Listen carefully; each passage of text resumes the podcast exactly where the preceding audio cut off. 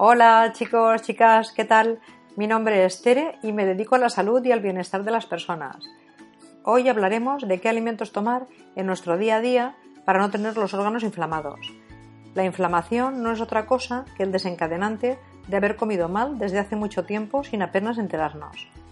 Si padeces algún tipo de inflamación, evita los excesos de sal, las grasas saturadas, las bebidas con gas, el azúcar y los carbohidratos, pues su consumo solo empeorará la situación. Elige una dieta rica en frutas y verduras. Evita siempre el alcohol, los picantes y el tabaco. Cuando agregas los alimentos antiinflamatorios, que combaten la inflamación y restauran la salud a nivel celular, puedes empezar a curar tu cuerpo sin ningún cambio drástico.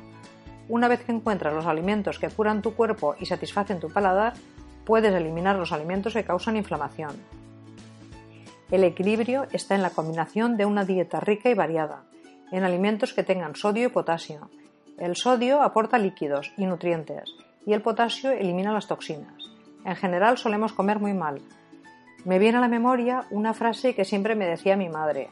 No es más limpio el que más limpia, sino el que menos ensucia, y en la alimentación es un poco lo mismo. Cuando se produce una inflamación, al principio no lo notamos, y después ya van apareciendo los síntomas como dolores de cabeza, migrañas, falta de concentración, falta de memoria, y eso no suele pasar cuando el cuerpo ya está muy ácido. Ante un proceso inflamatorio, el cuerpo nos avisa de que algo no está muy bien. ¿Qué hacen entonces? Muy fácil, ocuparnos y no preocuparnos. Cuando el cuerpo está acidificado, hay que eliminar los residuos y reparar los tejidos.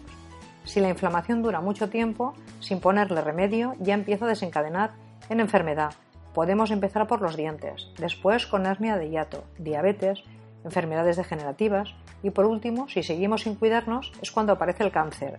¿Y qué pasa entonces? Pues que la mayoría de las veces ya es demasiado tarde. Algunos alimentos son de naturaleza alcalina y pueden ayudar a equilibrar adecuadamente los niveles del pH en la sangre, para reducir las dolencias diarias y la posibilidad de ciertos riesgos para la salud a largo plazo. Si comes correctamente, no tienes caries, no te encuentras cansado, sin energía. Si comes alcalino, no haces trabajar tanto a tus órganos, pues los pulmones, el hígado, los riñones y la piel son los órganos que sirven para eliminar las inflamaciones. Toda inflamación siempre es consecuencia de cómo nos alimentamos y del estrés diario. Por eso, aparte de comer alcalino, es muy importante hacer algo de ejercicio, salir al campo siempre que se pueda, pues es muy beneficioso.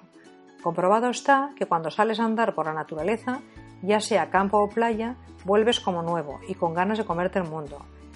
Tenemos que evitar los productos lácteos como la leche y el yogur, pues te inflaman, te dan alergias y encima te llenan de mucosidad. Evitar los aceites refinados, pues solemos tener abundancia en omega 6 y nos falta el omega 3, que se encuentra en el aceite de oliva virgen extra y en los pescados azules como el salmón. Pero intentemos comprar el salvaje, que es el que tiene el omega 3, pues no es más que la grasita que se fabrica él mismo para el frío. Sabéis cuál es por el precio. Vale la pena comer menos veces, pero del bueno, pues el otro está criado en piscifactorías y contiene mercurio.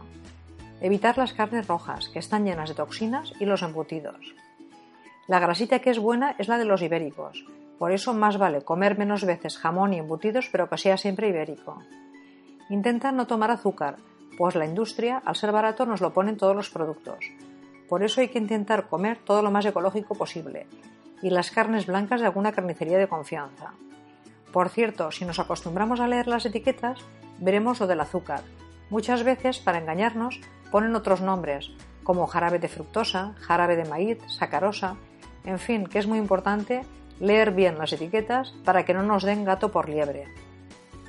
Si no compráramos estos alimentos ultraprocesados, la industria no los fabricaría, hay que pasarse a la dieta alcalina, comer más frutas, verduras, hortalizas, semillas, granos, en fin, todo lo que nos da la tierra, los arroces, las pastas, el pan, todo consumirlo lo más integral posible, pues son hidratos de carbono complejos, que son los que mejor nos sientan porque hace que el pico de azúcar no suba tan rápido, al contrario de los hidratos de carbono simples que tienen una subida de azúcar muy rápida. Hay que comer remolacha, acelgas, espinacas, brócoli, coles, cebolla, ajos, frutos rojos que son muy antioxidantes. Ahora en otoño los productos naranja como la calabaza, boniato, zanahoria nos va a ir muy bien para prevenir resfriados, gripes. Y muy importante beber agua. Ahora cuando pasa el verano, como no nos apetece beber tanto, tenemos que suplir con calditos, infusiones, esto nos va a ir muy bien. Y también muy importante masticar bien los alimentos. A veces es más importante cómo comemos que lo que comemos. Bueno, espero que os sirvan de ayuda estos consejos que a mí me están yendo también. También me podéis seguir en Instagram en el perfil Teresa Cabedo. Hasta la semana que viene, chicos, chicas, besitos.